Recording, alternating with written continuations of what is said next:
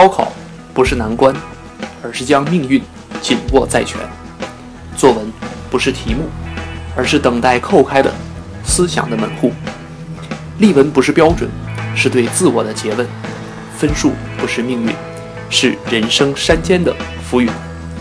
二零一五年，杨洋老师携助理及门生名声优团队，开始全新精彩文章的朗诵，和我们一同阅读。和思考，一同远望和心动，一同看夜晚的繁星，一同感受清晨的微风，用声音让心灵相逢，一同开始我们这样谈人生。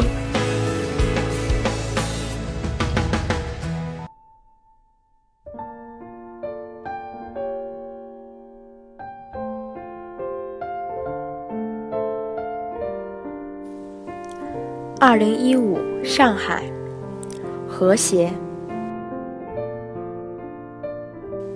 根据以下材料，自选角度，自拟题目，写一篇不少于八百字的文章，不要写成诗歌。人的心中总有一些坚硬的东西，也有一些柔软的东西，如何对待它们，将关系到能否造就和谐的自我。百万例文，心灵世界辩证。我的语文老师经常说，牛顿让人类认识了整个宇宙，而莎士比亚却让我们看到心灵的世界。那些伟大的艺术作品，总是着眼于表现人性的复杂与真实。李尔王对权力的渴望和对女儿的深爱。哈姆雷特复仇的决心和对父亲的怀念，奥赛罗对敌人的暴虐和对妻子的忏悔，麦克白对权力的贪欲和对敌人的软弱。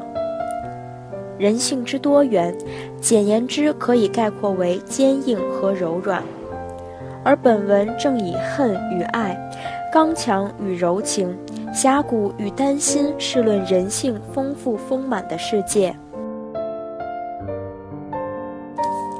然而，我们对于人性的认识往往肤浅地停留在符号化、脸谱式的印象中。例如，豪放派的词人必须是大江东去的粗犷，婉约派的作者就一定是人比黄花瘦的娇怯。其实，苏轼曾经写过很多委婉动人的篇章：“十年生死两茫茫，不思量。”自难忘，就是写给亡妻的感人诗篇；而李清照的一首“生当作人杰，死亦为鬼雄”，更是有男性气概、英雄风采，写出了他柔弱身形下那颗刚强有力的丹心。所以。人性的丰富多元是我们认识伟人巨著的重要方法，也体现出他们精神世界的和谐平衡。事实上，柔软和坚硬不仅是无法或缺的精神元素，更是相生相成的性格特质。柔软者必有坚硬之内心基石，坚硬者必有柔软之心灵慰藉。那些战场杀敌、不畏牺牲的大英雄们，多是因着对同志、亲人、祖国的赤胆真心，才能义无反顾地抛洒热血。黄花岗七十二烈士林觉民，在牺牲前以与妻书一文流逝。他对妻子说：“吾至爱汝，即此爱汝一念，使吾勇于就死也。”对妻子的爱。是他内心最柔软的慰藉，也成为了他慷慨就义时勇敢、内心坚硬的基石。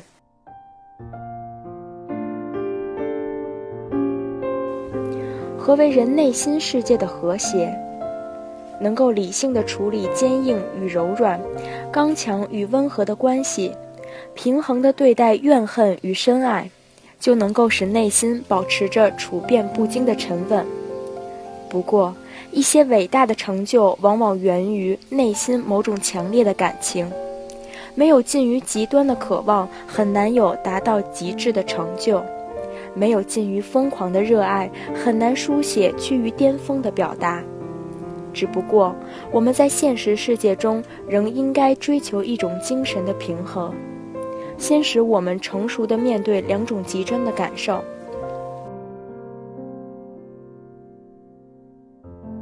世事恐怕正是如此。年轻的我们往往会为极端的爱与恨、温柔与刚强而陷入情感的泥潭，崇拜一位明星，或是追慕一位作家，诚然是精神世界的一笔财富，但懂得厌弃其中的糟粕，理智的辨识值得喜爱和厌恶的部分，才能使内心激荡的感情获得和谐的平静。对于这个世界那些美好善良的人士，不妨拿出热情和深爱，去感受其中的诗意；对于一些丑恶阴暗的力量，也需用仇恨和愤火去燃烧。这些情感的表露，就是我们塑造完整和谐内心的方法。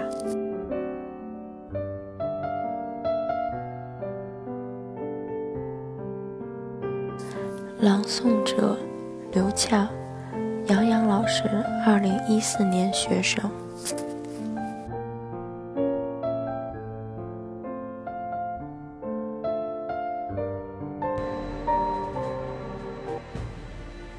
一篇例文收尾，新的思考开始。希望同学们将例题与解法结合，让思路和文字互解，才能使例文发挥到最大的功效。否则，例文永远都是。遥远的目标，同学们要多听、多想、多写。在此也与大家分享杨老师精心设计的高考语文全年复习规划。暑假是一轮复习，杨老师为大家准备了阅读和作文核心而基础的思想方法。秋天时间较长，集中讲解较繁杂而难度较高的文言文、古诗词和作文的素材。寒假时间短。适合于讲解套卷的分析练习，而春天则进行全程复习，重点关注新题型、新变化以及时政的解读、预测。境内的同学认真听讲，境外的同学现在也可以通过视频的形式同步收看杨老师的四季课程内容。具体的报名方法。大家可以看本视频下的助理老师的联系方式。